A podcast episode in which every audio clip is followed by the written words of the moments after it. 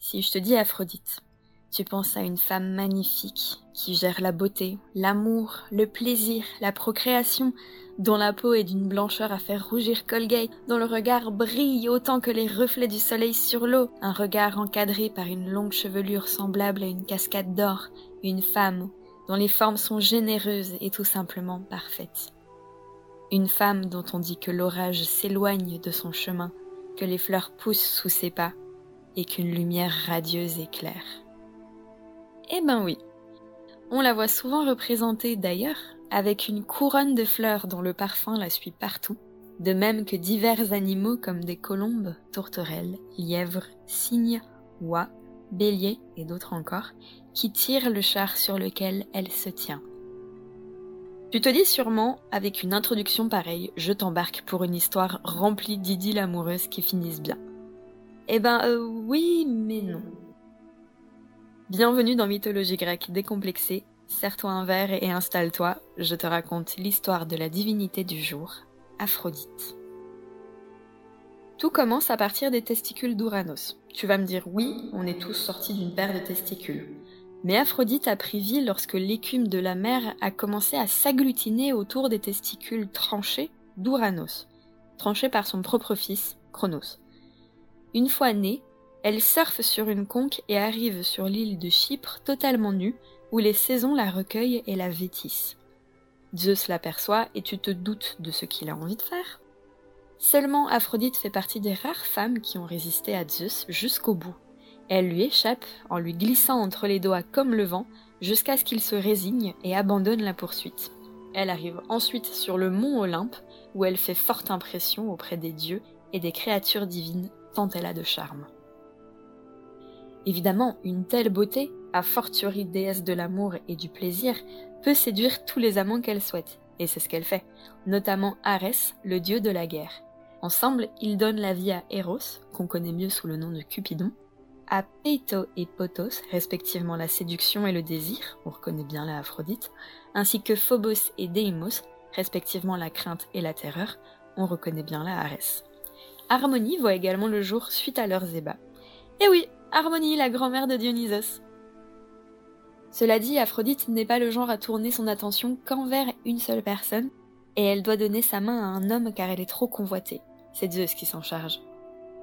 En effet, un jour, Héra se retrouve coincée sur un trône forgé en cachette par Héphaïstos, son fils. Zeus demande à tout le monde d'extirper Héra de sa prison en promettant la main d'Aphrodite aux gagnants pour les motiver. Aphrodite, ayant son mot à dire dans l'affaire, accepte de bonne grâce. Elle pense que ce sera Arès qui réussira. Sauf qu'au final, après l'échec cuisant de tous les dieux, c'est Héphaïstos lui-même qui relâche Héra après avoir été un peu désinhibé par le dernier grand cru de Dionysos. Donc c'est un peu de la triche, mais Héphaïstos est celui qui reçoit la main d'Aphrodite. Cela dit, c'est bien connu que les liens du mariage n'empêchent pas les dieux de courtiser des gens mariés, ni les gens mariés de courtiser d'autres personnes. Et évidemment, si tu mets une déesse frivole avec un laidron boiteux, faut pas s'étonner qu'elle fasse de l'adultère son sport préféré. Donc comme dit, sa liaison extra-conjugale régulière avant et après mariage, c'est avec Arès. Lui, il a un sale caractère et son seul intérêt c'est la guerre, donc naturellement il se querelle avec pas mal de monde, ce qui lui vaut de n'être pas trop apprécié. Il y a qu'Aphrodite qui lui porte une affection notoire. Depuis qu'elle est mariée, il se retrouve la nuit afin d'échapper à Hélios, le dieu soleil. Ce dernier est témoin de tout ce qui se passe la journée et n'hésite pas à se mêler des affaires des autres. Il risquerait donc de tout rapporter à Héphaïstos.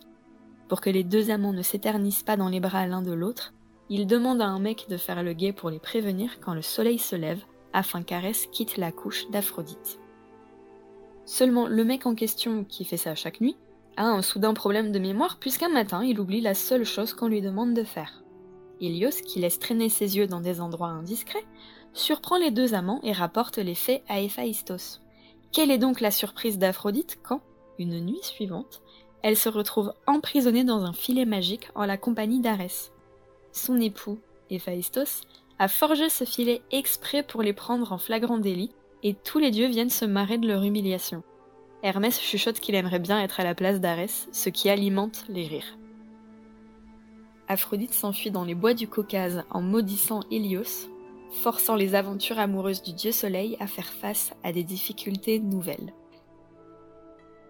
Si Arès est pour elle un bel amant au physique fort séduisant, il perd de son intérêt à côté de celui qui rendra la déesse folle d'amour, Adonis.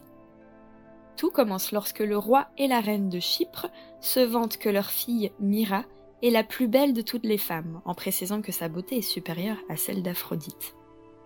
La déesse ne supporte pas de tels propos et décide de punir la famille en provoquant chez Myra un amour fou pour son propre père. Ne pouvant lutter contre ce désir incestueux, la jeune femme prend la décision de se suicider. Mais sa nourrice l'en empêche. C'est bien, et elle lui promet de l'aider à séduire son père. C'est moins bien. Elle rend le père complètement saoul au point de ne plus savoir ce qu'il fait et introduit ensuite Mira dans sa couche pendant douze nuits consécutives. C'est du viol. Quand il revient à lui et s'aperçoit que la personne qu'il a ensemencée est sa propre fille, il devient furieux et se saisit d'un couteau bien affûté pour la tuer avant qu'elle ne mette au monde un enfant né de l'inceste. La jeune fille s'enfuit en implorant les dieux de l'aider. Aphrodite, qui gardait un œil sur la scène, la prend en pitié et la change en arbre à myrrhe.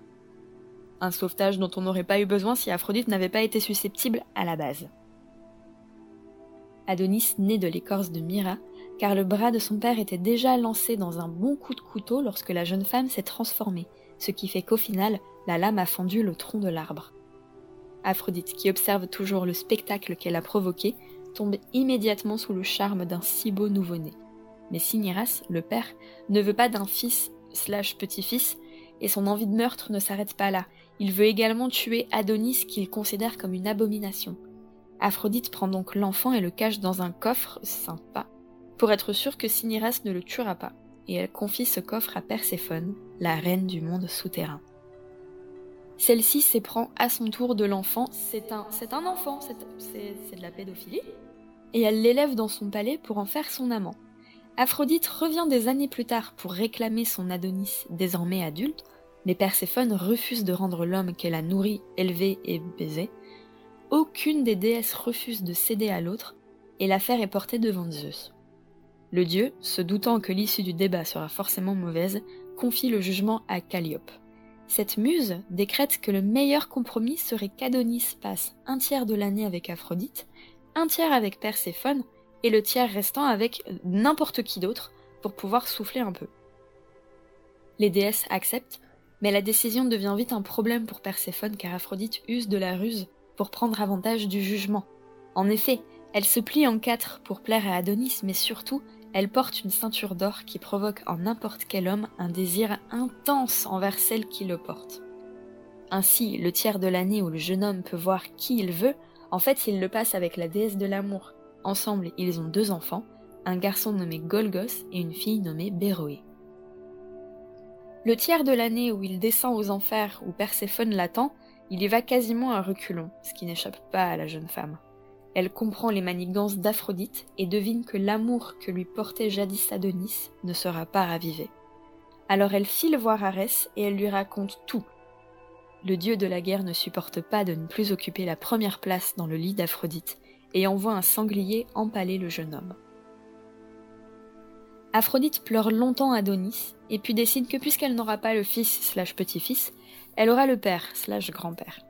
Elle retourne donc au royaume pour courtiser Cinyras, qui répond à ses avances malgré le fait que c'est sa faute à elle s'il s'est fait violer par sa fille plein de fois, et que sa fille a fini en arbre, et que les sœurs de sa fille font le trottoir avec des étrangers. Ok. Mais il répond à ses avances, c'est le plus important. Donc on a Arès, Cinyras, mais si on revient bien en arrière, alors qu'elle vivait encore dans la mer avant même d'arriver à Chypre, Aphrodite, elle avait déjà développé de forts sentiments pour quelqu'un d'autre, Néritès, une divinité dont on dit qu'il est vraiment d'une très grande beauté. Elle voulait que Néritès l'accompagne sur le mont Olympe et lui donne des ailes dans cet objectif.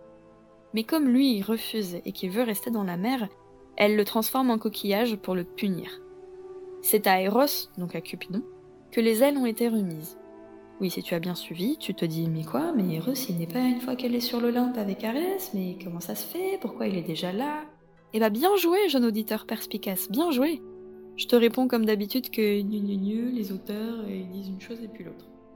D'ailleurs, Zeus, qu'elle a éconduit alors qu'elle arrivait tout juste à Chypre, s'est vengé d'avoir été tournée en bourrique en faisant qu'Aphrodite tombe sous le charme d'un mortel. Il y en a un, si beau qu'on l'aurait pris pour un dieu. Le mec, c'est un berger nommé Anchise et il vit dans la ville nommée Troie. Aphrodite, le jour où elle décide de le rencontrer, elle se met sur son 31. Huile hydratante parfumée, décolleté laissant voir le monde au balcon, collier en or 18 carats, bref, la sugar baby antique et divine. Comme les mortels et les dieux ne sont pas censés s'accoupler, enfin, cette règle est jamais trop respectée, Aphrodite se change en humaine et elle mitonne qu'elle est la fille du roi de Phrygie et qu'Hermès l'a amenée à Anchise. Elle dit que la volonté des dieux, c'est que les deux jeunes gens doivent s'épouser. Pas besoin de te dire que le berger n'exprime aucun contre-argument face à cette femme irrésistible qui de plus dit être sa zouze promise par les dieux. Ils vont donc chez lui faire ce que font deux adultes qui s'aiment. Seulement le lendemain, Aphrodite révèle son identité divine et lui dit qu'elle est enceinte. Elle lui fait promettre que jamais, au grand jamais, il ne révélera que la mère de son futur fils, aîné, est une déesse. Pas son fils aîné parce que ce serait le plus grand d'une fratrie, aîné parce que c'est le prénom du, fils, ok? Anchise promet de tenir sa langue, mais celle-ci se trouve rapidement dénouée par l'alcool. Il laisse entendre, un soir de beuverie, qu'il a goûté la blancheur des bras de la déesse de la beauté. Zeus entend Anchise se vanter malgré la promesse qu'il a faite, et heureusement qu'Aphrodite surveillait la scène car elle a pu s'interposer juste à temps entre son amant et la foudre que Zeus lui lançait dessus. Anchise est quand même touchée et boitera pour le reste de sa vie. Le fils d'Aphrodite et Anchise, qui s'appelle donc Aîné, est l'un des héros de la guerre de Troie. Il combat les Grecs et survit à la guerre grâce à l'aide de plusieurs dieux, dont notamment sa mère Aphrodite. Celle-ci est naturellement du côté des Troyens, et lorsqu'un mec du nom de Diomède donne un coup de lance en direction d'Aîné, c'est Aphrodite qui est blessée en le sauvant in extremis.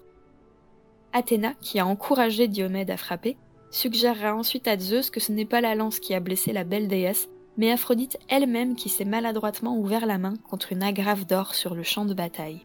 Suite à quoi Zeus fera comprendre gentiment mais fermement à Aphrodite qu'elle doit rester à sa place, la cuisine. Enfin la chambre. Enfin, tu, m'as compris, l'amour, la beauté. Euh. Revenons encore en flashback, lorsqu'Aphrodite et Arès sont pris au piège par le filet d'Héphaïstos. Hermès, entouré des autres dieux de l'Olympe, lance qu'il aimerait bien être à la place d'Arès. Les autres prennent peut-être ça pour une blague sur le coup, mais lui, il est sérieux. Et plus tard, les deux dieux donnent naissance à Hermaphrodite, un homme dont le corps présente des caractéristiques masculines et féminines et dont les parents ne sont pas allés chercher le prénom bien loin. Il est d'une beauté qui a rendu une nymphe dingue de lui. On sait pas grand chose, si ce n'est qu'il a peut-être une extravagance mentale incomprise. Un jour, alors qu'ils se baignent dans une fontaine, ils font chacun un souhait. La nymphe demande à ce que leur corps fusionne et ne fasse plus qu'un, ce qui n'est pas très sain. Et Hermaphrodite exprime le vœu que chaque homme qui viendra se baigner dans cette fontaine perde la moitié de son sexe, ce qui n'est pas très sain autour de Poséidon, le grand dieu des océans, de connaître lui aussi les étreintes d'Aphrodite. Sûrement parce que la belle déesse lui était reconnaissante d'avoir négocié avec Héphaïstos sa libération, et celle de son amant. Dionysos également a droit à une ou deux sauteries entre ses voyages, mais Héra, cette femme charmante, en voulait encore à Dionysos d'exister tout simplement, même, même si c'est lui qui a convaincu Héphaïstos de la libérer. Hein. Elle désapprouve l'union du dieu de la vigne et de la déesse du plaisir et jette sur leur fils Priap, une malédiction qui le rend moche. Tu vas me dire, et Phaistos dans tout ça? Bah écoute, je sais même pas si elle a consommé son mariage. Je pense en tout cas avoir lu quelque part que oui, mais impossible de remettre la main sur cette source. Ce que je sais en tout cas, c'est qu'ils n'ont pas d'enfants. C'est pas grave entre guillemets, puisque elle, de son côté, elle en a eu plein des enfants, avec plein d'hommes dont elle a fait des parents, tu l'as compris. Aphrodite, c'est une déesse qui inspire l'amour et l'envie, une déesse séduisante et séductrice, une femme qui aime éperdument, au moins autant qu'elle juge et méprise. Quoi? Ouais, tu m'as bien entendu. Tu pensais quand même pas que j'allais te parler de quelqu'un pour qui tout va bien. Mais non, mais non, tu sais bien que l'amour et l'affection ça va de pair avec l'envie, la jalousie, la trahison, la douleur.